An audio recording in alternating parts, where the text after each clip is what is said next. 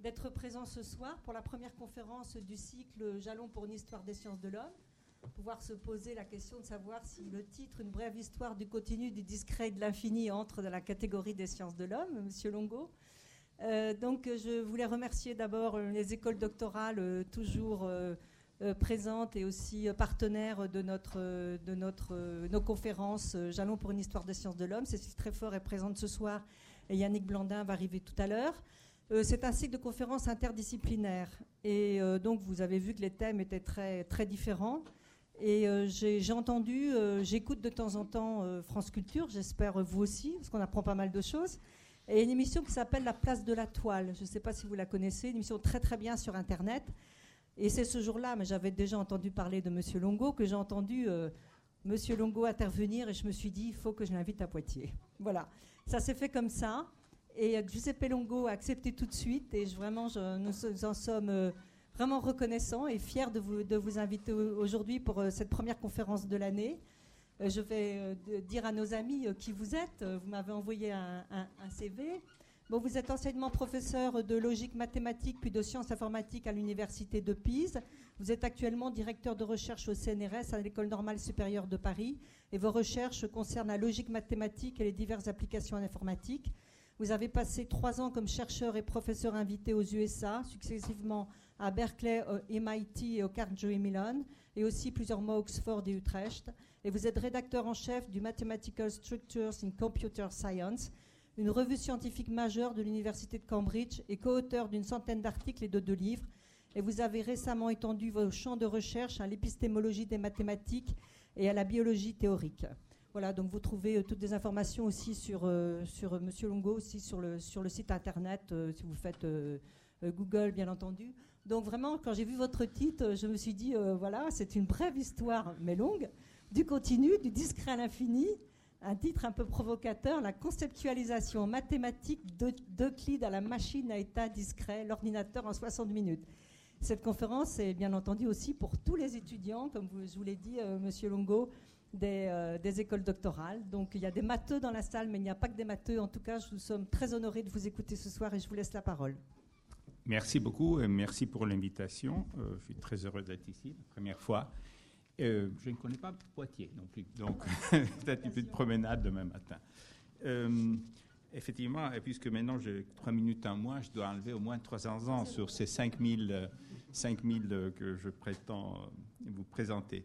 Et ce n'est pas une histoire, hein. il s'agit de euh, faire un passage par quelques phases très importantes, surtout certaines fractures épistémologiques qui se sont faites au cours de l'histoire, qui ont constitué euh, des aspects très importants dès la vision de la nature qui passe à travers les mathématiques, en particulier les rôles de l'infini, du fini, du continu et du discret, et qui se mêlent à des histoires humaines très importantes. C'est pour ça que je suis très content que ça soit fait dans un cadre où dominent, si je comprends bien, euh, les humanistes.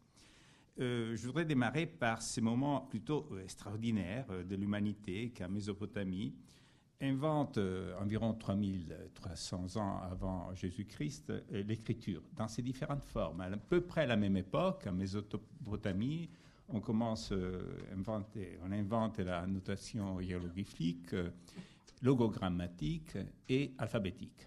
Je vais me concentrer surtout sur l'invention de l'alphabet, car, disons, on comprend mieux un parcours possible des, dessins des caves de l'ESCO à euh, l'écriture idéogrammatique ou hiéroglyphique. Enfin, c'est cette image qui évoque un concept, une idée, une situation, un personnage. Mais l'idée extraordinaire de ces tribus d'Altam, qui est en 3300 environ, invente une notation musicale, puisque c'est ça, il y a un continu du langage. Vous savez peut-être qu'il n'y a pas plus de distance entre les mots qu'entre les syllabes notre, notre langage est en général une forme de continu. Et c'est ces gens-là qui inventent une notation discrète, une notation musicale, d'abord basée seulement sur les consonnes, pour dénoter, dénoter des pitchs, hein, des pitchs euh, du son du langage. Et le phonème, c'est la façon de reconstruire la signification. Il y a à voir avec l'idéogramme où la signification est donnée par l'évocation imaginée, euh, donc par l'image. Si vous voyez les, environ 500, il paraît qu'on a aujourd'hui environ 500 idéogrammes dans les gares, les aéroports, etc. Vous, voyez les signes toilettes, vous avez besoin de toilettes, vous allez aux toilettes sans aucun son dans votre tête. Si par contre il y a marqué toilette, le son doit être engendré dans la tête. Et ce n'était pas évident. C'est-à-dire, euh, ces, chants, euh, ces chants produits par la lecture étaient toujours explicites. Il paraît que les premières tentatives de, parler seulement dans la tête datent très tard, c'est le 3e, 4e siècle après Jésus-Christ, Saint Ambrose à Milan, euh, qui lisait la Bible en silence. Évidemment, le pape n'a pas été content. C'est quoi cette histoire intimiste hein? Donc, il a risqué le, le, bûcher. Bon, il a été fait saint. Parfois, dans l'Église, il y a des bifurcations possibles de ce genre. Et donc, euh, on fait toujours ce qui fait les musiciens expérimentés, que quand il lit la partition, il entend la musique. Ça, est ce qu'on fait nous avec le langage? Mais donc, rendez-vous compte l'originalité de cette démarche. Évidemment, les idéogrammes ont d'autres formes des richettes, ont d'autres ont d'autres aspects d'expressivité toute particulière. Mais disons, c'est l'alphabet qui m'intéresse puisque c'est la première discrétisation du monde, en passant par la discrétisation du son. Et c'est très abstrait. Et, il a pas, et il faut qu'il n'y ait pas de signification. Donc il y a un départage très net entre une notation pour évoquer la signification en passant par les phonèmes, donc en passant par le chant, hein, un chant implicite, chanté dans la tête. Et, là, il y, a, il, y a, donc euh, un départage très net entre des espaces de signification, de l'action, des choses qui signifient, et une notation qui ne doit pas avoir de signification. Si vous euh, vous rappelez que A vient de alpha, qui est une tête de taureau euh, euh, tournée de 90 degrés, vous ne pouvez plus lire. Il faut absolument ne pas donner de signification au signe alphabétique pour reconstruire à travers le son la signification. Donc c'est quelque chose qui est vraiment une première expérience d'un dualisme très fort. C'est une discrétisation du monde et qui sera à l'intérieur de cette culture qui, passant par la Grèce, va inventer par exemple l'atomisme. Démocrite va écrire des lettres alphabétiques sur ces atomes. Hein. Et l'objet se forme en mettant ensemble les atomes de la même façon dans laquelle il y a le pop-out de la signification en mettant ensemble les lettres euh, d'un mot. Donc euh, ce parcours a un autre moment très important et c'est euh, toujours, ben, ça sera en Grèce comme Démocrite, un peu avant, un siècle et demi avant, c'est-à-dire au, VIe siècle, Crésus, l'invention de la monnaie, de la monnaie frappée. Évidemment, euh, il, y a, tout en, phase de passage pour arriver du troc à l'organisation explicite de la part de l'État de la monnaie frappée. Il y a des phases intermédiaires, mais c'est à ce moment-là où euh, on peut tourner n'importe quoi en or, c'est-à-dire avec la monnaie des Crésus tout à fait généralisée, on donne une valeur à n'importe quoi. C'est un autre passage très abstrait. Rendez-vous compte, qu'est-ce que c'est l'idée pour un paysan du VIe siècle de dire ma vache, la maison, n'importe quoi, a une valeur. Et en fait, elles peuvent être même équivalentes ou s'il y a un multiplicateur, ça se voit dans la structure de la monnaie d'une façon parfaitement abstraite. C'est au même moment qu'y naissent la philosophie et les mathématiques grecques. Ce n'est pas un hasard, hein, puisque là, il y, a, une abstraction, on peut détacher du monde une construction conceptuelle, dans ce cas la monnaie, comme on détache du monde la construction mathématique et la construction, et la construction euh, euh, philosophique. Pythagore, c'est exactement les mêmes années des Crésus, donc le nombre, le nombre comme euh, au cœur du monde, le nombre comme une option abstraite. Et vous savez bien qu'il y a un moment d'immense crise et difficultés, c'est à l'intérieur de l'école pythagoricienne, le théorème de Pythagore donne quelque chose qui n'est pas euh, mesurable, n'est mesurable avec des nombres ni avec des rapports de nombres. Donc, n'est pas rationnel. La diagonale d'un carré n'est pas un rapport rationnel par rapport aux côtés. Si vous avez un, carré des côtés 1, et la racine de 2 est quelque chose qui ne peut pas être exprimé par un rapport entre nombres. Une crise grave, puisqu'encore une fois, le nombre, comme la monnaie, est mesure de toutes choses, et un rapport entre nombres qui apparemment permet de tout mesurer, mesurer en fait avec une approximation, vous pouvez tout mesurer avec des rationnels. Mais là, il y a un théorème qui dit non, il y a une longueur qu'on peut construire par voie géométrique que et on ne peut pas mesurer par cette, notion abstraite, celle du nombre et de ses fractions. Donc il y a le tournant géométrique. Hein. Il y a la géométrie d'Euclide qui développe un cadre conceptuel et indépendant de cette discrétisation implicite chez le nombre qui est héritée dans, ce, dans, cas de travail très particulier qui sera Démocrite et, et l'école pythagoricienne qui le précède. Euh, et qu'est-ce qu'il y a là qui commence? C'est un traitement explicite mathématique du continu. Mais quel continu ben, Pour Euclide, il s'agit d'un continu cohèse compact. Un segment pour Euclide n'est pas infini, en aucun sens. Il n'est pas fait de points. C'est un bloc tout entier. Les points, dit la définition alpha, euh, bêta, bêta, les points sont aux extrêmes euh, d'un segment.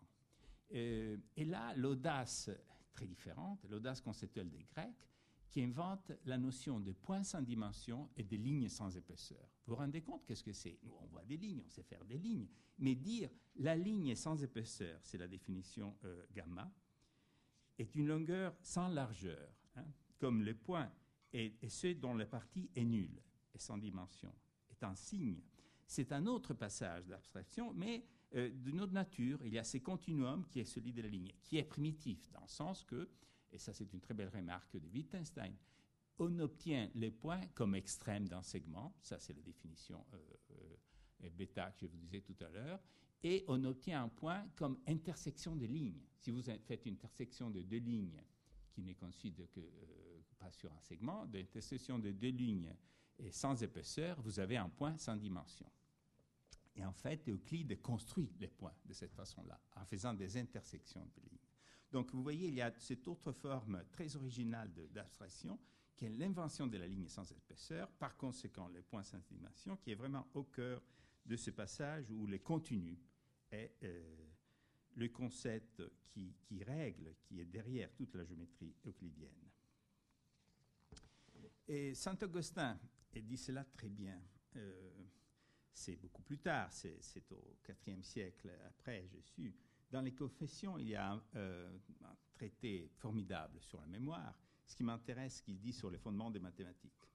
Et là, il observe, euh, nous, avons l'expérience, nous connaissons la ligne la plus mince qui peut dessiner le meilleur des architectes. Nous connaissons le plus mince des fils qui peut être tissu par le plus petit des araignées. Mais ils ne sont pas sans épaisseur. Comment ça se fait que nous connaissons la ligne sans épaisseur? Et Saint Augustin dit, c'est Dieu qui nous met en mémoire la connaissance de Dieu et la ligne sans épaisseur. Il centre parfaitement le rôle de la ligne sans épaisseur comme fondateur de la géométrie euclidienne et il le met à même niveau que la connaissance de Dieu. Évidemment, pour moi, qui euh, suis tout à fait athée, je renverse les choses. C'est nous qui, en construisant une culture symbolique où le niveau d'abstraction nous permet de concevoir Dieu et la ligne en même temps, hein, on a le, miracle de la géométrie euclidienne comme euh, production abstraite et par les Grecs, puisque la géométrie d'Euclide, qui est faite avec règle compas, n'est pas faite avec la règle de compas de l'homme, c'est un dialogue avec les dieux. Non, il y a ces idées qui sont derrière. Donc, encore une fois, il faut se focaliser sur le concept de continu et des lignes sans épaisseur pour en comprendre le fondement. Puis évidemment, qu'est-ce qu'il fait Euclide? Il fait, avec les lignes sans épaisseur, les points, il fait la construction de figures. Ce n'est pas une géométrie de l'espace, c'est une géométrie des figures. En fait, on peut dire qu'ils avaient besoin de ces concepts de lignes sans épaisseur, puisque justement, ils voulaient faire une théorie générale des mesures des figures.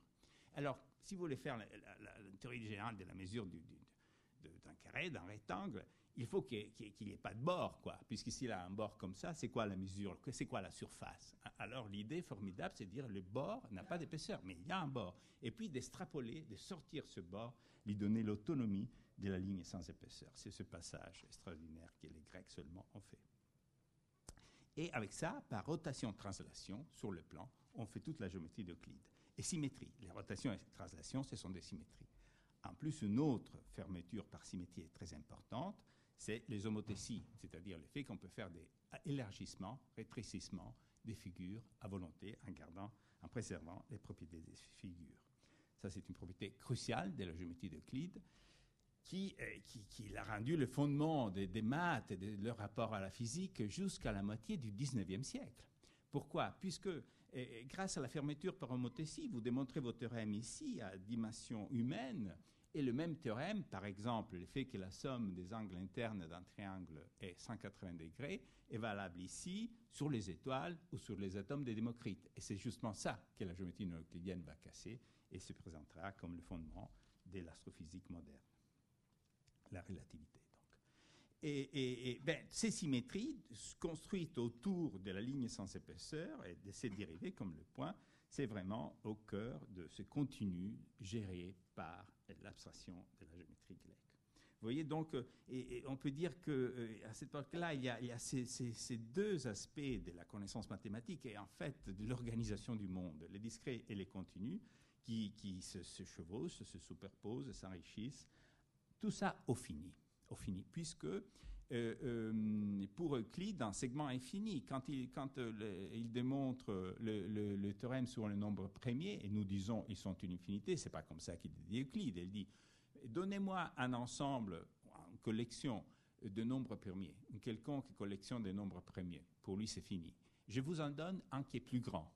Comment on fait? On fait le produit, on fait plus 1 et on démontre que c'est un autre nombre premier. Donc il démontre que n'importe quelle collection, donc fini. On peut construire un autre hein, qui, est plus grand. C'est un infini potentiel qu'il y a chez les Grecs. Et ça aussi, c'est un aspect euh, central euh, euh, des mathématiques grecques, où toutefois déjà commence le débat. C'est-à-dire, il y a cette, cette notion très claire d'un apeiron, hein, illimité, et donc d'une infinité simplement due au fait qu'on peut ajouter on peut ajouter un euh, sans, limite. Euh, et, la discussion qui est très claire chez Aristote entre cet infini potentiel et un infini actuel, c'est-à-dire avoir tous les nombres d'un seul coup comme un ensemble, avoir la limite. Pour Aristote, euh, les bons infinis, c'est qu'on peut gérer du point de vue mathématique, c'est l'infini potentiel. L'autre n'est pas l'objet d'une traitation mathématique ou scientifique ou philosophique. Voilà, alors venons à l'infini. Euh, quand est-ce que euh, le concept d'infini, euh, d'infini actuel, nettement départagé de l'infini potentiel, devient au cœur du débat? Ben, C'est un débat tout d'abord métaphysique, à l'intérieur de la religion, la religion chrétienne. Et c'est à la fin du Moyen Âge, Saint Thomas d'Anscott qui discute si l'infini actuel est un attribut positif de Dieu. Et ils ont le problème en particulier de la grâce pleine de Marie, euh, puisque c'est un attribut infini de Dieu, est-ce qu'une femme finie peut-elle avoir la grâce pleine infinie? Et bien là, le débat sera tranché par l'archevêque templier à Paris en 1295, qui dit l'infini actuel est un attribut positif de Dieu. Dieu peut attribuer cette, cette qualité à n'importe qui, en particulier à Marie, et ceux qui ne sont pas d'accord seront brûlés sur le bûcher une position axiomatique forte qui a, qui a contribué grandement à, rendre solide le concept d'infini actuel. Et, c'est donc un passage important qui est purement dans un débat métaphysique, hein, il n'y a, rien de mathématique, mais qui va s'affiner. Il, y a toute un, une discussion euh, sur, sur comment rendre précis ces concepts. Il y a Nicolas de Cuse, qui est encore une fois un évêque, on est au XVe siècle, qui insiste sur la, positivité de ce concept, puisque ça, permet de comprendre comment on ne peut pas atteindre Dieu par degrés. On ne peut pas y arriver par degrés. On l'a par la foi tout en coup, puisque c'est l'infini actuel là qui est là, ou on ne l'a pas. Et que même l'univers, l'univers est infini, un infini actuel. Et ce sont donc ces passages audacieux. Heureusement, lui, il est avant la contre-réforme, donc il n'a pas de problème, il peut dire cela qui seront les thèmes repris plus tard par euh, Giordano Bruno. Mais comment, euh, comment ces concepts, ce débat qui est tout à fait à l'intérieur de, la religion, la religion chrétienne, euh, arrivent aux mathématiques? Ben, Le passage s'est fait par la peinture. vous voyez, ça c'est Giotto, on est à 1300. 1300, il y a, il y a l'espace quand même, il y a un espace, mais c'est un espace non organisé, il n'y a pas un point de vue. Euh, il y a de la profondeur, ce sont des choses très belles, évidemment. Mais voilà commence euh, l'infini de Dieu arriver dans la peinture. Ça, c'est la première annonciation où euh, il y a un point de fuite à l'infini. J'espère que vous comprenez bien ce que ça veut dire. Ici, sur le plan, si vous prenez les lignes de convergence, les lignes ici, elles convergent en point. Ce point, en plus, est derrière cette colonne. Il y a tout un débat. C'est Christ, la colonne, qui est concrète en bas au, point que euh, est avant le, manteau de la Vierge, et après, petit à petit, elle s'évanouit, où ça, justement, elle couvre l'infini qui est là derrière. qu'est-ce qui se passe? Et c'est justement ensuite à ce débat sur la grâce pleine de Marie, qui est infinie, attribuée par Dieu, que l'on retrouve dans l'Annonciation le moment où l'infini se fait fini. C'est Dieu qui c'est l'incarnation, c'est Dieu, l'incarnation dans une femme finie de l'Esprit Saint, de lui-même, donc d'une infinité dans le fini. L'Annonciation, ce sera le premier lieu où la perspective va paraître. En tant, non, non comme organisatrice de l'espace, ça sera une conséquence. Vous voyez ici les deux, images, elles ne sont pas vraiment tout à fait dans la profondeur, vous, vous en verrez d'autres. Il y a déjà de la profondeur qui s'installe. Mais ce qui veut dire le peintre, et ça sera dit de façon tout à fait explicite dans le débat de l'époque, c'est de montrer l'infinité dans le tableau. Hein. San Bernardino da Siena, qui est un prêcheur, fera référence à ce tableau-là, qui est le premier avec cette audace. Euh, Lorenzetti était un, métaphysicien très cultivé, un théologien, c'était pas seulement un artisan, disons. Il dira il y a l'incommensurable qui va dans les mesurables dans ce tableau. Hein. C'est le miracle de l'Annonciation où, l'infini de Dieu se fait chair, fini dans la Madone. Et, ces discours-là vont faire de façon que seulement dans les annonciations, pendant presque 50 ans, il y aura la perspective. Ces mêmes peintres, quand ils passent à peindre d'autres choses, ne font pas de perspective. Ce sera Piero della Francesca qui va affiner au maximum cela. Vous voyez ce tableau, et le point de fuite donné avec force, hein, et il est caché. Comme la, auparavant, la colonne cachée, puisqu'il y a Dieu, c'est inaccessible. Donc il y a un mur là au fond, mais il y a un point de fuite très bien organisé, encore une fois, c'est une annonciation, et euh, la présence de Dieu est donnée par ce miracle de l'infini dans le tableau. Ce qui dit explicitement Léon Baptiste Alberti, qui théorise cet aspect de la construction infinitaire sur le plan, pour, pour présenter Dieu, mais aussi pour organiser l'espace, pour organiser l'espace au fini ce que je suis en train de vous dire est dans, un très beau livre de Histoire des peintures de Daniel Arras, un remarquable historien, de, l'art, et sera dans la thèse de ma fille, euh, de laquelle j'ai tout appris sur ce sujet, qui est justement en train de faire une thèse sur le Quattrocento italien. Et hum, ça, c'est une annonciation, c'est Piero della Francesca. Piero della Francesca est un théoricien et il va écrire euh, des pitures sur cela, donc ça sera euh, très important pour les maths ensuite, comme je vais vous dire bientôt. Et euh, ça, c'est un autre exemple. Beato Angelico et un prêtre aussi, encore une fois, et dans ces tableaux dans San Marco à Florence, il y, a, il y a une perspective très raffinée, très étudiée, vous la voyez là. Le point de fuite est très clair. Regardez le banc qui se présente à droite, sa convergence vers, euh, le, même, point à l'infini, bien évidemment. Euh, il fait des peintures euh, dans le, dans le même couvent San Marco à Florence qui, quand elles ne sont pas des, annonciations, il y a un peu de perspective, mais, mais pas si bien étudiée, sans mettre en évidence le point de fuite à l'infini.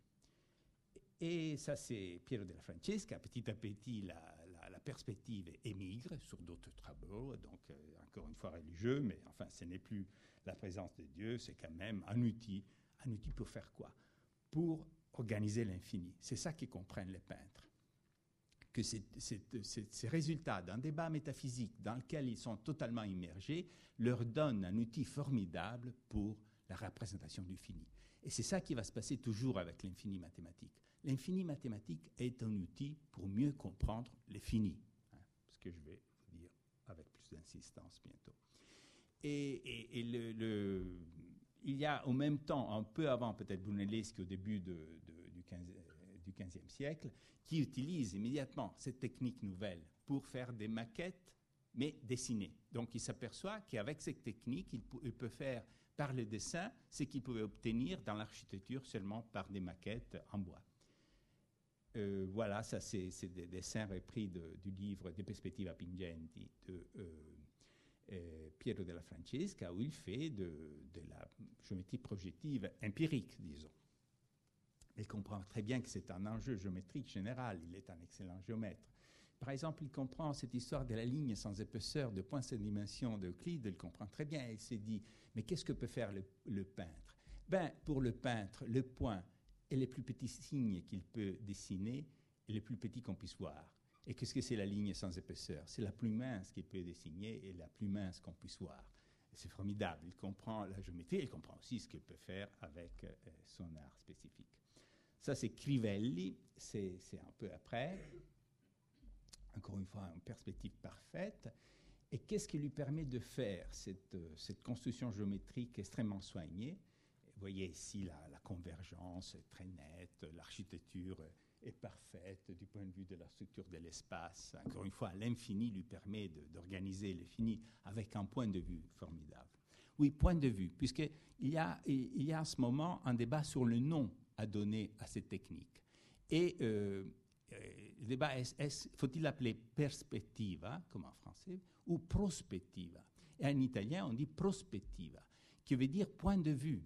Perspective, l'idée, c'était de ce qu'on voit à travers. Par exemple, à travers une fenêtre, le panorama qu'on voit au-delà d'une fenêtre.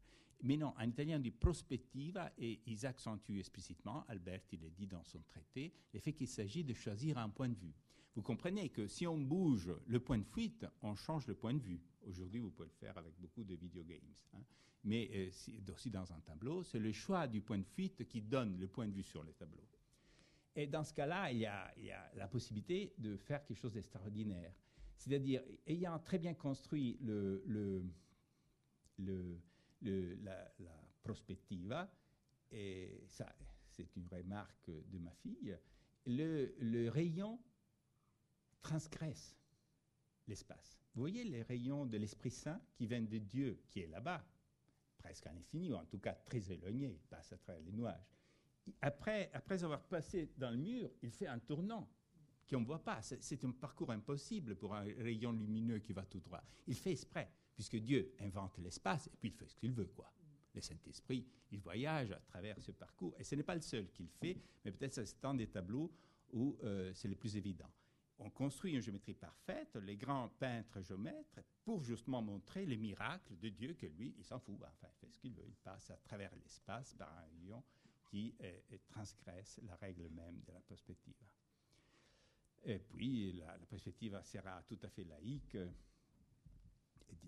Ça, c'est le, passage à la finesse extrême de la peinture flamande en milieu. Le débat métaphysique est oublié, mais la technique est restée. Euh, j'ai discuté de ça avec mes collègues chinois, j'étais plusieurs fois, euh, puisque c'est évident qu'ils n'ont pas il y a un espace, c'est construit comme chez Giotto. Il y a un espace, on voit qu'il y a des choses derrière. Mais vous voyez, il n'y a aucune convergence. Il n'y a aucune convergence. Presque même une légère divergence. En tout cas, le peintre, ce n'est pas ça qu'il utilise. Évidemment, la prospective permet une technique d'une immense finesse, au point de faire le jeu de Crivelli tout à l'heure. Et pourquoi ça? Puisque dans la métaphysique chinoise, il n'y a pas d'infini. Hein. Ils ont plein d'autres choses. La, la philosophie chinoise est un très grand intérêt. Mais le monde est fini. Il y a, l'unité, la, vision synthétique de l'organisme qui est formidable, mais sur un monde fini. L'absence d'infini ne leur permet pas de faire cette invention incroyable, de mettre l'infini dans le tableau. C'est la phrase d'Alberti qui a parfaitement centré le tournant qui se fait. Regardez ici aussi, il y a, de l'espace, c'est évident, comme il y en a chez Lorenzetti. Mais euh, encore une fois, il n'y a, pas l'infini. Et donc, il n'y a pas une organisation avec un point de vue, le choix d'un point de vue. Bon, alors ça, c'est après. Et c'est pour ça qu'il y a une très belle remarque de Van Frassen qui dit que c'est l'expérience du choix du point de vue donné par la prospective qui va passer en toute Europe, qui permettra à Copernic et à ses copains de prendre le point de vue du Soleil. Hein. c'est cet entraînement à dire je choisis un point de vue. Et Copernic va choisir le point de vue du Soleil pour décrire la, euh, le système solaire. Et après, après, euh, après euh, ce moment, 20 euh, ans après ou 10 ans après, il y aura des argues, donc là, c'est travail sur la perspective empirique, pratique des, peintres, mais quand même, Piero della Francesca est un vrai théoricien, viendra avec des argues, la géométrie projective, donc des mathématiques, où on conçoit sans problème les, points de convergence des lignes parallèles comme étant euh, les concepts structurants, la géométrie projective elle-même. Mais vous savez, comme euh, dans le débat métaphysique, c'est là continué avec Giordano Bruno, l'infinité de monde, mais malheureusement, c'était après la contre-réforme, donc il, va finir sur le boucher, justement, puisqu'il dit il y a une infinité de monde, il y a une infinité de soleil, cet infini actuel est l'infinité dans la nature elle-même, évidemment des choses inacceptables pour une Église qui a perdu toute tolérance. Mais ces, concepts de limite d'infini est porteur aussi de la physique. Pensez par exemple le principe d'inertie de, de, Galilée, le mouvement rectiligne uniforme. en, plus, il est déjà chez Bruno euh, de façon très informelle, sans la rigueur de, la prose formidable de Galilée, sans la rigueur scientifique. Mais le principe d'inertie, c'est un principe limite, c'est un principe à l'infini. Ça n'existe pas, les mouvements rectilignes uniformes, les mouvements inertiels il est à l'horizon, à l'horizon infini. Mais justement, puisqu'il est à l'horizon de tous les mouvements, il les rend tous intelligibles d'un seul coup, puisqu'il est un principe limite. Mais c'est ça les mathématiques, surtout à partir de cette époque-là. Et même, disons la vérité, grâce à la Grèce de la ligne sans épaisseur. Mais quand on ajoute cette forme d'infini qui est allée à la limite, même dans une discrétion physique, on s'éloigne du réel. Aristote a raison, si, on arrête de pousser un objet, il s'arrête, il n'y a rien à faire. Mais non, mais pour donner le principe général, il faut passer à la limite, à la limite infinie. Ce qui sera encore plus fort chez Newton et Leibniz. Pour décrire la, vitesse et l'accélération d'un objet ici au fini, ben, on fait une limite, le calcul infinitésimal, la notion de dérivée, d'intégrale. Donc encore une fois, l'infini devient un outil essentiel pour la description du fini, à part un passage à la limite ça, c'est une, une, une, façon de voir qui, évidemment, euh, est pour moi une analyse fondationnelle. Hein. C'est-à-dire, je suis en train de faire une épistémologie, dans le sens une analyse historique qui est une reconstruction rationnelle d'un parcours constitutif d'un concept, jusqu'à son arrivée dans, euh, dans la pratique mathématique d'une façon essentielle, en particulier grâce au calcul infinitésimal. Et, cette organisation du fini, qui est donnée par l'infini, est très originale, comme la perspective. Hein, c'est un, tournant dans la représentation humaine, et ça donne une façon possible, hein, puisque euh, il y avait eu, euh, à la même époque que Piero della Francesca, quelques tentatives de mettre plusieurs points de vue, par exemple en avoir deux, comme si le spectateur était au centre et envoyé dans les deux directions. Malheureusement, il n'y a que des traces à raconter de ces tentatives, mais ça ne marche pas ça ne marche pas. Le peintre n'était pas satisfait puisqu'il n'imposait pas un point de vue au spectateur. Et donc, euh, il y a une conscience pleine que euh, cette technique euh, devient une façon de, donner de, l'humanité, puisqu'en même temps, en construisant bien l'espace fini, il y a tout l'humanisme qui trouve cet espace fini dans la pièce réelle. Hein. On, oublie le fond en or de la, de la tradition précédente. On, on, met, on met l'homme dans un espace humain grâce à l'infini qui vient d'un débat métaphysique sur, euh, sur, le, sur Dieu.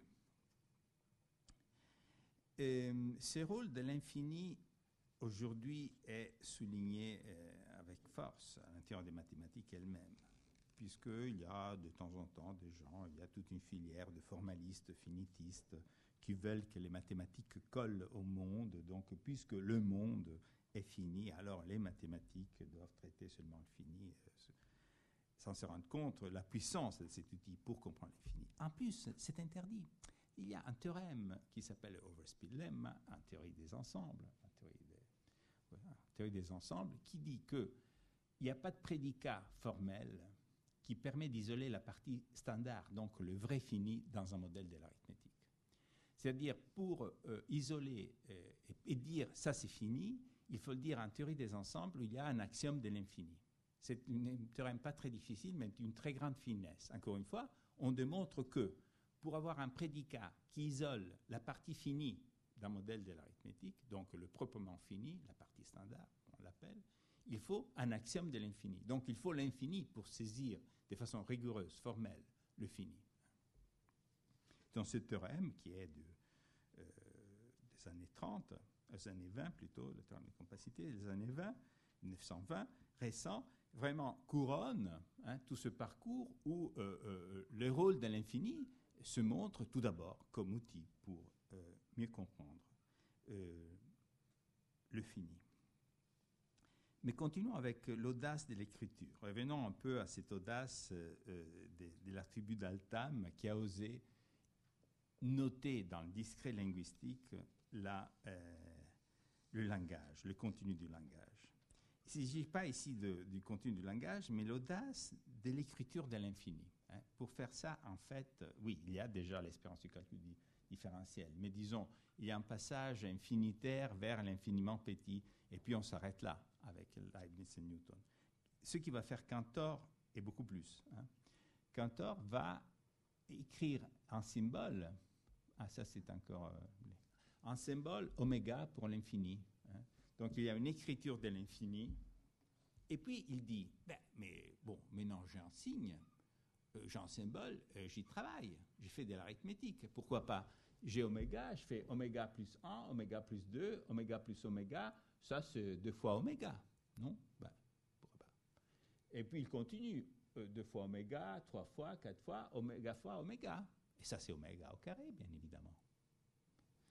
Et on continue alors oméga au carré, oméga au cube, oméga puissance oméga. Et puis ça, je peux le noter comme ceci, hein, pour rester sur la même ligne. Ça, c'est mon problème avec la machine, l'ordinateur, l'écriture.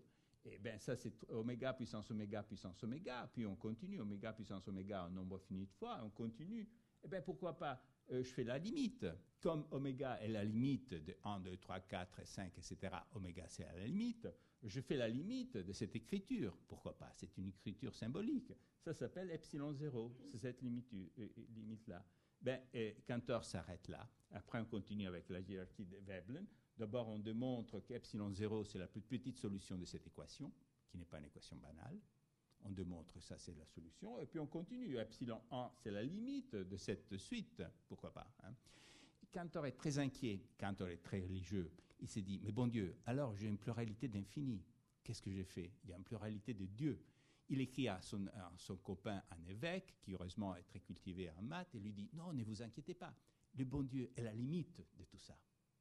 Donc vous faites une pluralité d'infini, mais euh, voilà, il y a des cantors. On va continuer de travailler, fort heureusement, sur ça c'est la hiérarchie ordinale. Il va inventer la hiérarchie cardinale, qui est autre chose, et, aussi, vous savez peut-être, la représentation des réels à la Cantor, Cantor Dedekind, qui aussi est une construction infinitaire. Qu'est-ce qu'on fait? On met la limite de toutes les successions convergentes, de toutes ces successions de Cauchy.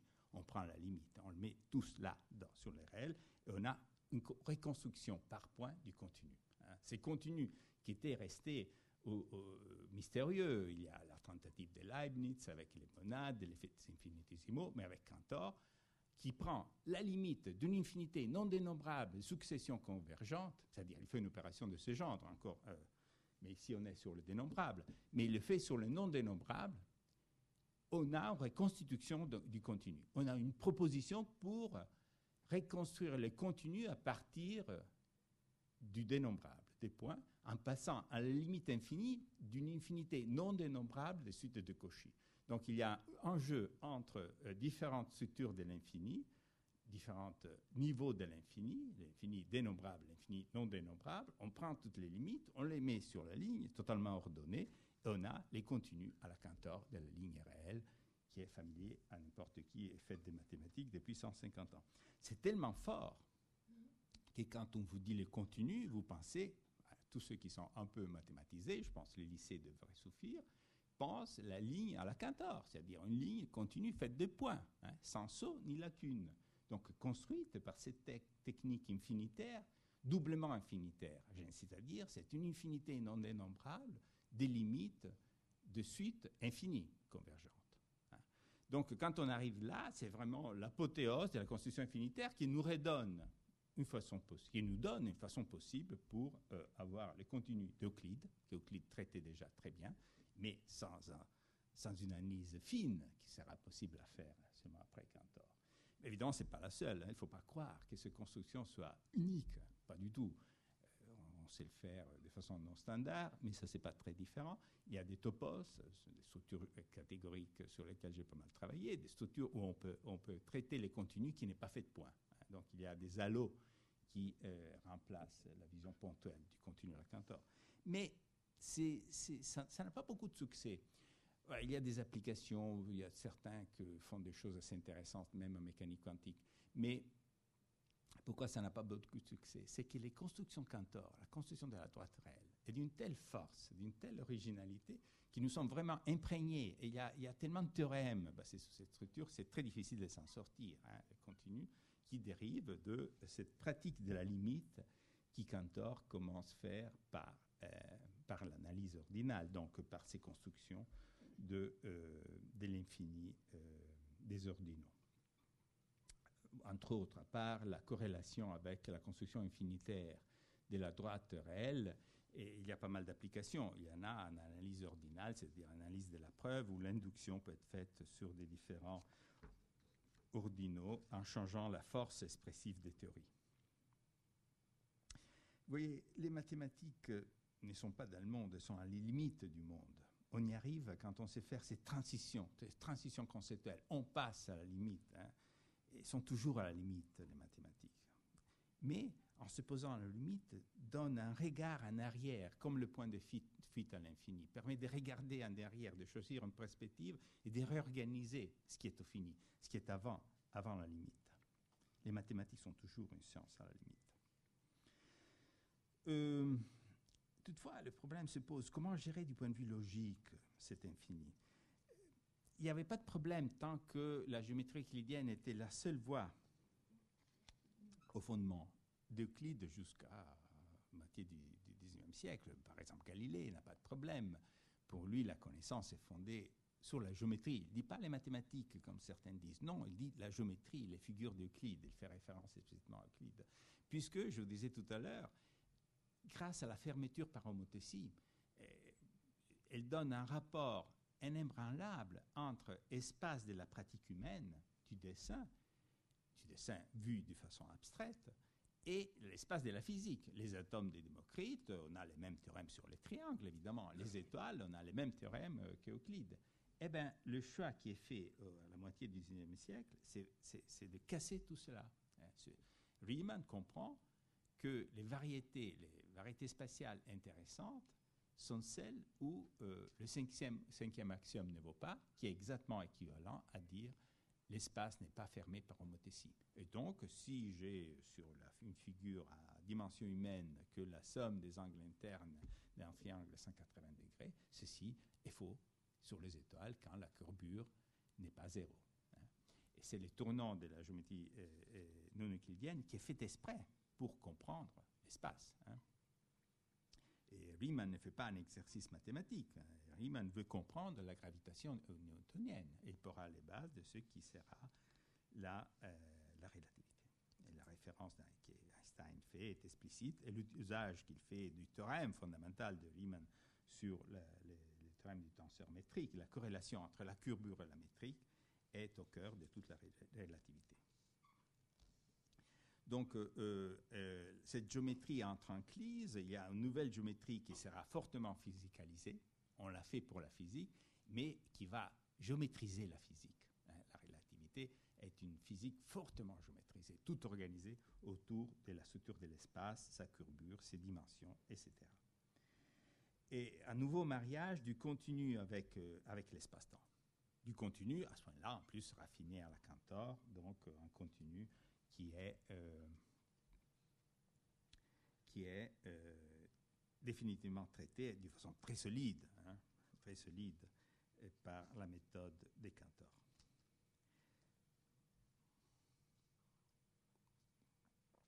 Mais c'est là, en, en, cassant ces fondements des mathématiques sur le rapport à l'espace proposé par Euclide, Descartes, Galilée, jusqu'à jusqu'à Riemann, tout le monde, on casse cela tout en coup avec la géométrie euclidienne. Il y a aussi Bollai et Lobachevsky, mais Riemann est le, le, plus philosophe, le théoricien le plus complet dans la, dans, la description de l'engagement philosophique qu'il fait et du rapport à la physique. Et, on casse les fondements des mathématiques toutefois, hein, dans, dans, ces rapports si certains et si solides à l'espace physique. C'est pour ça il y a la réponse qui est donnée par Frege, tout d'abord. OK, il y a une situation de délire, il dit, pour ce qui est le rapport entre les mathématiques et l'espace. Donc, oublions le fondement géométrique des mathématiques ou le fondement spatial des mathématiques et euh, regardons le fondement des mathématiques comme quelque chose qui fait référence au concept de nombre entier, qui est un concept absolu. Et l'induction sur les nombres entiers, qui était formalisée à l'époque par Frege et par Dedekind et Peano, on est dans la deuxième moitié du XIXe siècle. Donc le fondement arithmétique des mathématiques. Hilbert, qui est un grand matheux, ne veut pas perdre la géométrie, est d'accord toutefois à donner un rôle central à l'arithmétique, puisqu'il est, il est capable, dans son livre Les fondements de la géométrie de 1899, d'encoder par voie analytique toutes les axiomatiques de la géométrie qu'il avait lui-même proposées dans l'arithmétique elle-même. Donc il y a, d'abord une axiomatisation de toutes les géométries de l'époque, les différentes géométries riemanniennes, des argésiennes, etc., qu'il fait dans son bouquin. Puis il encode par voie analytique ces, axiomatiques en arithmétique et il s'est dit, ben alors, si nous démontrons la cohérence formelle de l'arithmétique, on aura fondé toutes les maths. Hein. Et c'est les grands problèmes, un des grands problèmes qu'il pose, les grands problèmes qu'il pose en 900, en 1900, comme euh, au cœur de euh, mathématiques et des fondements de mathématiques, démontrons la cohérence de l'arithmétique et quelques temps après, il ajoutera, démontrons la complétude de l'arithmétique, c'est-à-dire que tout énoncé bien formé de l'arithmétique est ou démontrable ou on démontre sa négation. Donc, euh, l'arithmétique vient au cœur des fondements comme réponse à la crise de la géométrie. Souvenez-vous, il y avait eu la crise inverse. Pythagore, tout est nombre, nombre et rapport entre nombre, pas tout à coup, il y a une longueur qui n'est pas mesurable avec un rapport entre nombre, tournant géométrique et Euclide. Maintenant, on fait l'inverse. La géométrie se casse la gueule dans un rapport à l'espace qui devient un délire. C'est quoi ces espaces courbes? C'est vraiment euh, contre toute intuition. C'est l'intuition qui, qui, était le rapport entre géométrie et espace. Eh bien, alors, la réponse, revenons à l'arithmétique comme fondement des mathématiques. Et Hilbert euh, théorise que la certitude de données dans le discret de l'arithmétique, on revient au discret comme fondement, les discrets d'arithmétique, et les traitements des suites discrètes de signes de façon potentiellement mécanisable. L'axiomatique est une écriture formelle, une écriture alphabétique formelle, des suites de signes finis, maniées par des règles d'inférence qui sont des suites de signes finis de façon potentiellement mécanisable. Il n'y a pas de machine, on est en 1900, entre 1900 et 1922 les points de, complétude du, programme d'Hilbert. Et euh, euh, on pense à, une machine abstraite, dans le sens euh, quelque chose qui soit si rigoureux de n'a pas avoir besoin de sens. Donc il faut que ces maniements alphabétiques reviennent à la pureté du traitement des signes sans référence à la signification. C'est ça l'objectif d'une nouvelle certitude non plus euh, sur le contenu de, l'espace, euh, la géométrie qui fonctionne, etc., etc., mais la certitude des données par l'émaniement fini des suites de signes alphabétiques qui composent les axiomes, sans référence à la signification. C'est là qu'on est certain. Puisque la signification, en particulier des axiomatiques géométriques, doit faire référence à ces, à ces contenus et à ces structures de l'espace où l'intuition, euh, l'espace à courbure positive, à courbure négative, où l'intuition est perdue. Donc, l'invention de la machine, tout d'abord, comme outil purement conceptuel. Il n'y a aucune machine, hein. c'est la pensée. C'est la pensée discrète qui travaille sur des signes de façon mécanique. Et voilà donc euh, qui arrive l'invention de la calculabilité en tant qu'extension de l'arithmétique qui peut permettre de travailler sur des suites de signes. Pourquoi est-elle faite cette invention? Est faite pour casser le programme d'Hilbert. Gödel, enfin il y a aussi les travaux d'Herbrand qui précèdent un peu, mais c'est Gödel en 1931 qui, pour démontrer l'incomplétude et la non-démontrabilité finitaire de la cohérence de l'arithmétique, invente une notion rigoureuse de calculabilité. Pour trouver le non calculable, il invente le calculable. Il a besoin de dire exactement qu'est-ce que veut dire calculable pour démontrer qu'il y a des énoncés non calculables c'est ça le théorème d'incomplétude de Gödel, qui est un monument. C'est-à-dire, en faisant le jeu formel à l'intérieur de ces écritures, alphabétiques de signes, il invente une notion de calcul sur ce type de signes, grâce en particulier à une idée fondamentale, l'idée de codage, de gödelisation de toute suite de signes d'alphabet alphabétique par des nombres. Maintenant, c'est monnaie courante. Nous savons tous, ces lettres-là sont codées par des 0 dans la machine. Ça, c'est la gödelisation. Ça a inventé par Gödel en 1931. Pour faire quoi?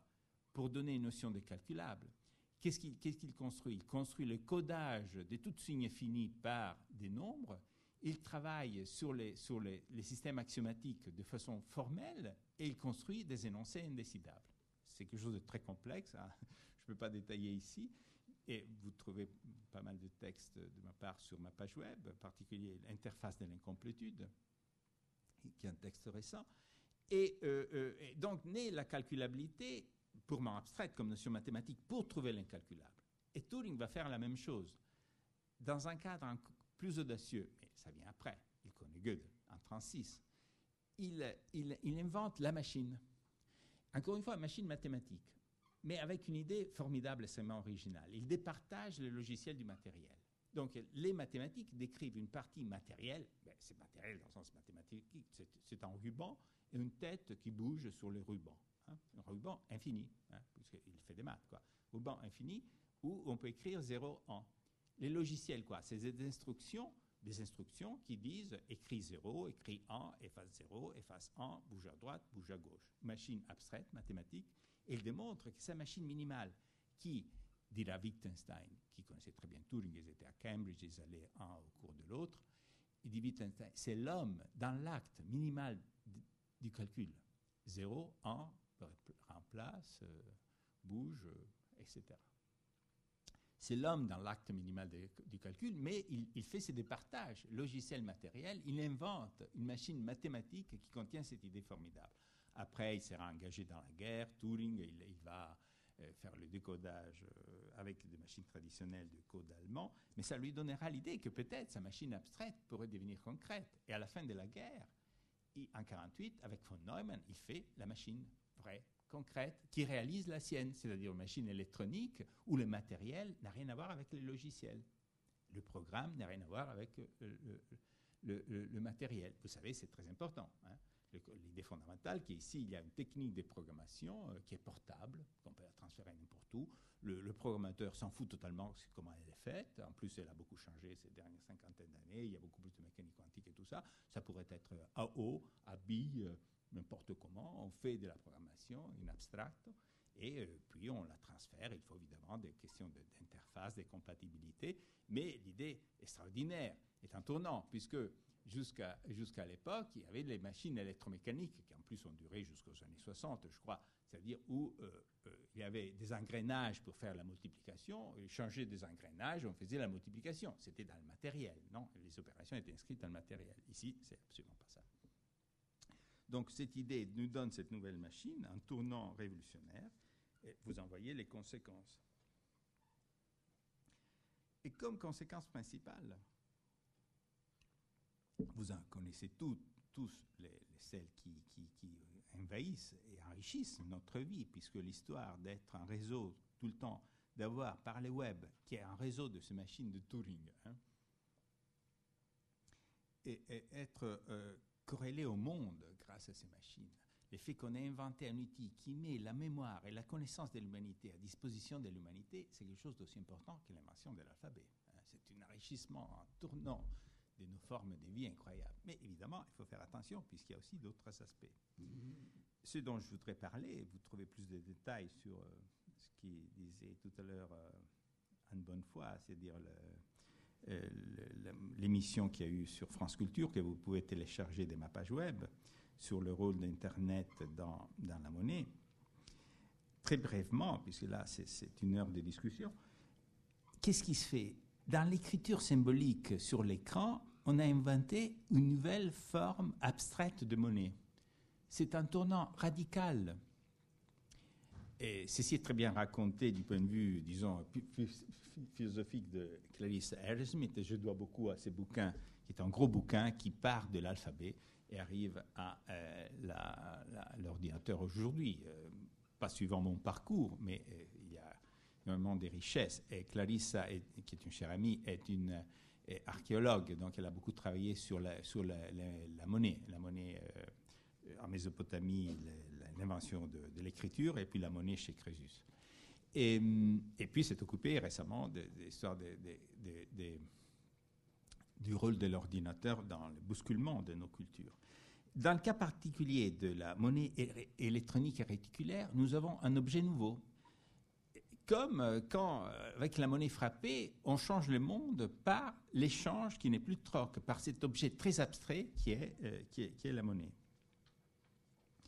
Mais il y a eu des passages intermédiaires.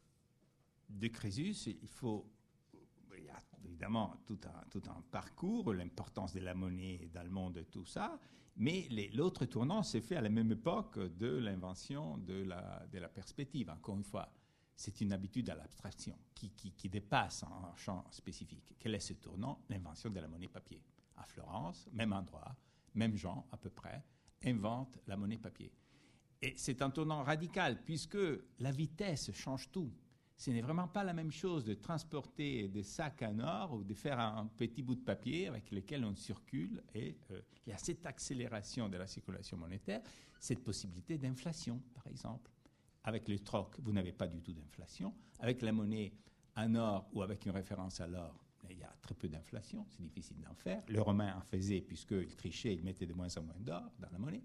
Mais euh, avec la monnaie papier, c'est ce nouveau phénomène qui se présente, en plus de la circulation et des arnaques, par exemple, du fait que euh, c'est beaucoup plus facile de faire des arnaques ou de faire comme les rois d'Angleterre qui en 1350, euh, quand cette monnaie papier venait d'être inventée au même temps de la peinture de Lorenzetti, n'errant pas ses dettes vers la banque Peruzzi à Florence. Non, il, fait, il s'endette énormément pour payer la guerre contre la France, puis il dit, moi je m'en fous, je ne paye pas. Euh, c'était du papier, après tout. et donc, euh, l'invention euh, change les rapports entre les hommes, des inventions ce genre. Et maintenant, qu'est-ce qu'on a? On a cette monnaie électronique. Qu'est-ce qu'elle permet de faire? Cette écriture sur l'écran, s'est déraciné, a perdu le rapport avec la monnaie, la monnaie papier, même comme vague référence bancaire. En particulier, elle, permet des formes de circuits qui euh, nous donnent des circularités. Par exemple, une chose typique, c'est, l'histoire de, de, de prêts entre banques. La banque A1 qui prête à A2, qui prête à A3, qui prête à AN, qui prête à A1 c'est quoi Qu'est-ce qui s'est passé dans, cette série de prêts Comment l'évaluer? Alors on comprend qu'est-ce que ça veut dire quand on nous dit qu'en Angleterre et aux États-Unis, on ne dit pas assez, mais en 2007, la dette privée avait atteint 300% du PIB. 300% du PIB. Hein. Nous vivons une crise de la dette privée. Faisons attention, ce n'est pas la dette publique, c'est la dette privée, la folie monétaire de ces dettes qui sont devenues du type seulement d'achat des maisons, mais d'achat des titres en bourse en s'endettant auprès d'une banque qui va s'endetter près, de qui, qui à travers une circularité va revenir au même titre que vous êtes en train d'acheter par une dette. En plus, aux États-Unis, il y a des gens qui s'endettent pour acheter la nourriture, mais ça, c'est la limite de la misère. Mais eh, donc, euh, oh, et ceci est possible justement puisqu'on a perdu toute référence au papier et on arrive à voir les CDS, les Credit Default Swaps, qui atteignent les 60 000 milliards de dollars, qui est le PIB du monde, les PIB du monde. Quel sens a-t-il cette écriture électronique? Ben, Ce qui se passe, que suite à ces phénomènes de circularité, suite au fait qu'il euh, euh, y a des effets de résonance aussi. C'est-à-dire, euh, quand, Goldman Sachs prête à Mary Lynch, qui prête à, Standard Poor's, qui prête à Goldman Sachs, dans ces interactions, il y a des effets de non-linéarité mathématique qui donnent des divergences de sommes. Hein, des phénomènes très bien étudiés depuis Poincaré. Il y a des divergences de sommes des séries. Et alors, les gens qui voient sur l'écran la somme qui diverge, qui augmente, qui diverge en fait vers l'infini, disent Ah, c'est formidable, il faut l'acheter puisque ça augmente. Et alors, ça augmente. Pourquoi? Puisque ça augmente. C'est ça qui va totalement contre les théories euh, libérales puisque on nous dit normalement, si les poires augmentent, on achète des pommes, et alors les poires vont baisser puisque personne n'achète. Non, dans ces marchés, c'est le contraire. On achète puisque ça augmente, et alors ça augmente encore plus. Et ça donne des phénomènes de divergence. Et ce sont des, divergences, c'est-à-dire ce sont des montants symboliques qui sont en train d'aller à l'infini. À un certain moment, quelqu'un commence à vendre, et alors on n'arrive pas à l'infini, évidemment. On s'arrête avant avec une crise catastrophique. Et maintenant, l'idée formidable, c'était quoi? C'est de dire, on va transférer ça sur la dette publique. Non, c'était parfait.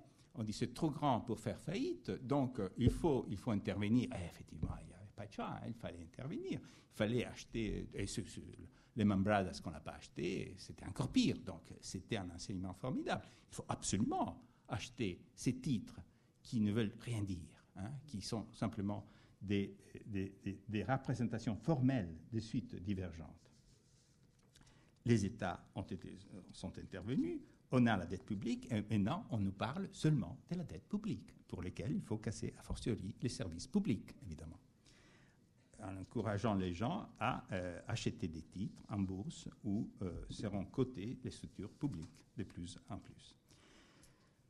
Euh, ben, je crois qu'il faut que je m'arrête. Ça, c'était un peu rapide, mais si vous voulez, on peut y revenir. Mais je, veux surtout qu'il euh, y a cette perspective un peu épistémologique, un peu historique sur les rôles de euh, ces notations mathématiques derrière lesquelles il y a des concepts très importants, comme celui du discret et du continu.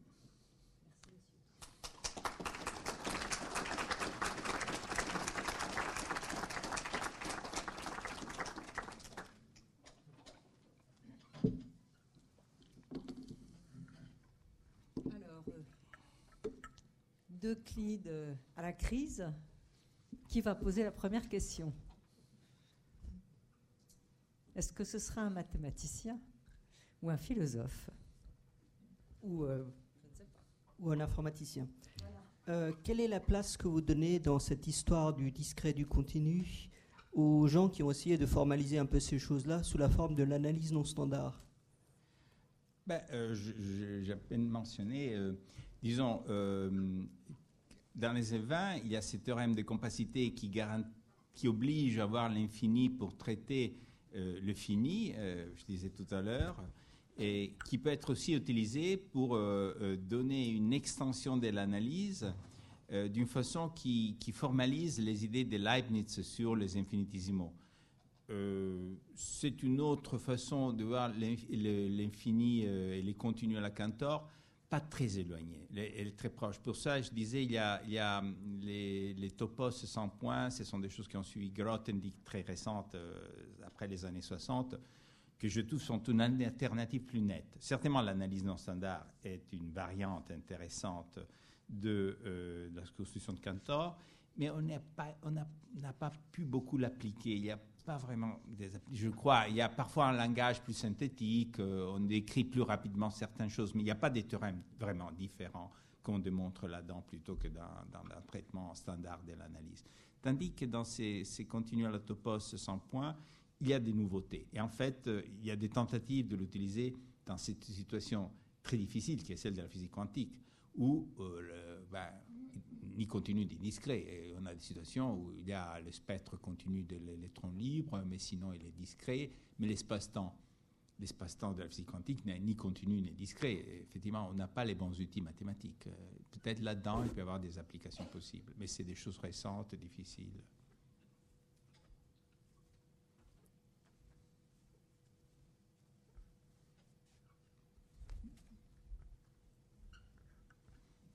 Je vous mets un beau tableau, peut-être c'est mieux.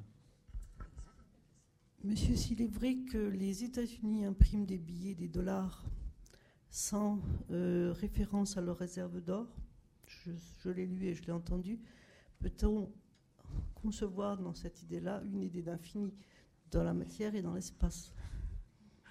Ben, euh, Clarisse Erasmith, dans son livre, dit que Bush est le plus grand sémoticien des derniers 2000 ans puisque euh, après Crésus, c'est le premier qui casse ce rapport fondamental en 1971 entre les dollars et entre la monnaie.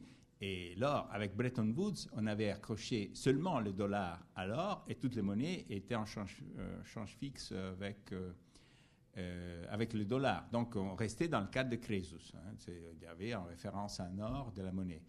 C'est vrai que les Romains avaient déjà triché pas mal sur ça, mais, mais c'est Bush qui dit non, euh, il n'y a plus aucune corrélation. Euh, euh, pardon? Ah, pardon, excusez-moi, excusez-moi, oui, c'était Nixon, 1971.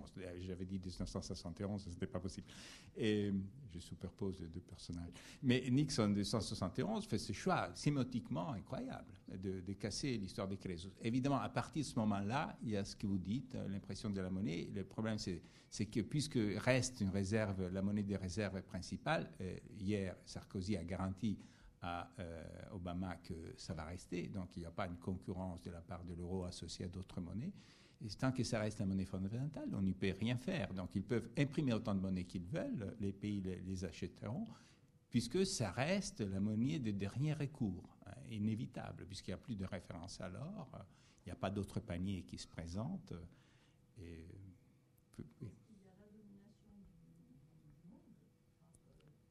Ben oui, avec. Ben, quand on a 25% du PIB du monde, on peut faire ça, évidemment.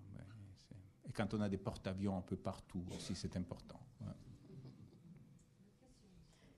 Oui, je voulais, savoir, euh, vous avez euh, donc montré qu'il y avait des, découvertes au fur et à mesure, une histoire finalement continue dans les découvertes euh, mathématiques. Qu'est-ce qui, est-ce que il y a des, choses extérieures à l'histoire mathématique qui influent sur des moments où on a plus de découvertes, ou est-ce qu'on répond à des attentes euh, euh, sociales euh, Comment, bon, c'est peut-être plus perceptible dans les derniers, les derniers siècles, comment vous voyez les, les choses? Ben, Justement, l'histoire de l'infini que j'ai esquissée est, une histoire où la métaphysique tombe sur les mathématiques. Et, ce qui est intéressant, que j'ai appris ces dernières années en discutant avec ma fille, cette thèse-là, et c'est Daniel Arras qui l'observe, mais il n'arrive pas en mathématiques, c'est-à-dire il passe par la peinture. Il passe par la peinture, il passe par les annonciations, c'est-à-dire il y a un débat entièrement métaphysique, Dieu, la grâce pleine, surtout cette histoire de la grâce pleine apparemment dérangeait beaucoup. Est-elle infinie? Comment dans une femme est-ce possible?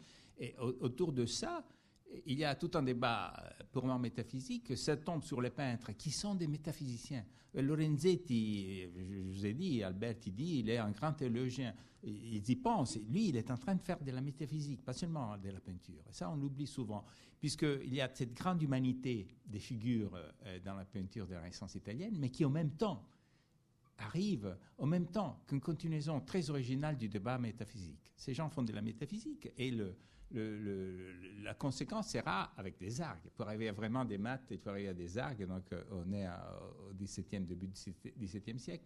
On arrive à la géométrie projective. Mais le parcours est celui-là. Débat métaphysique, ça tombe dans la peinture. De la peinture, Piero de la Francesca fait déjà des considérations de type géométrique, de géométrie projective très organisées. Et puis, euh, des argues. Donc certainement, c'est ce débat global. Et cela aussi euh, confirme comme il n'y a que cette objectivité dans le concept d'infini. C'est-à-dire, euh, euh, c'est vraiment historique. C'est pour ça que je dis les Chinois ne l'ont pas c'était pas facile de faire reconnaître à mes collègues chinois qui n'ont pas quelque chose. Hein. Mais enfin, euh, enfin, ils ont reconnu, c'est vrai, il n'y a pas de métaphysique de l'infini dans la tradition chinoise. Il y a énormément de choses que nous n'avons pas, c'est très riche, mais pas l'infini. La conséquence, ils n'ont pas la, la, géométrie projective, ils n'ont pas la perspective en peinture. Ça va arriver au XVIIIe siècle avec euh, Padre Ricci qui va importer les techniques euh, de la donc c'est une constitution historique, ce qui n'empêche que ce soit un concept mathématique très solide et très important. Hein.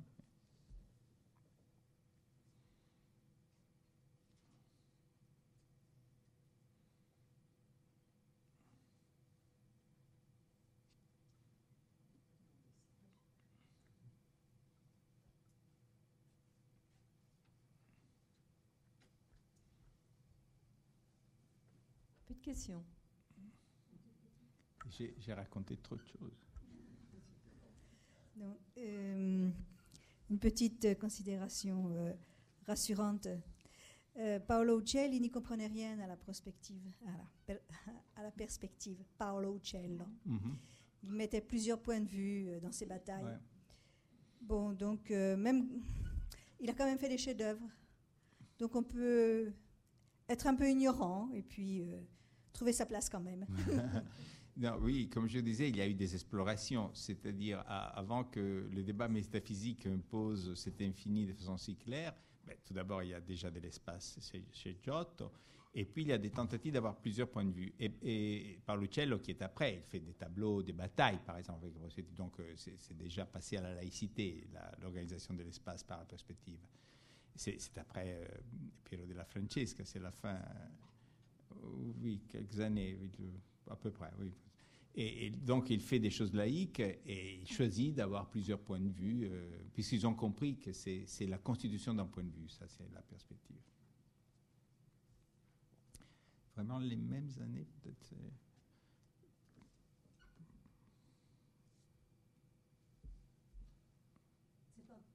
l'effervescence de la découverte. Oui, oui. Mais à cette époque-là, là, c'est déjà assez mûr, puisque en 435, il y a déjà plusieurs peintures de Masaccio, mais c'est toutes des annonciations avec perspective dont parle Alberti, qui malheureusement sont perdus. Il n'y en a plus. Et Alberti souligne ce rôle euh, chez Masaccio. donc 435, et ça c'est tardif de, à cette époque-là, Piero de Francesca lui-même avait déjà fait beaucoup de peintures sans, avec la perspective qui n'était pas des annonciations.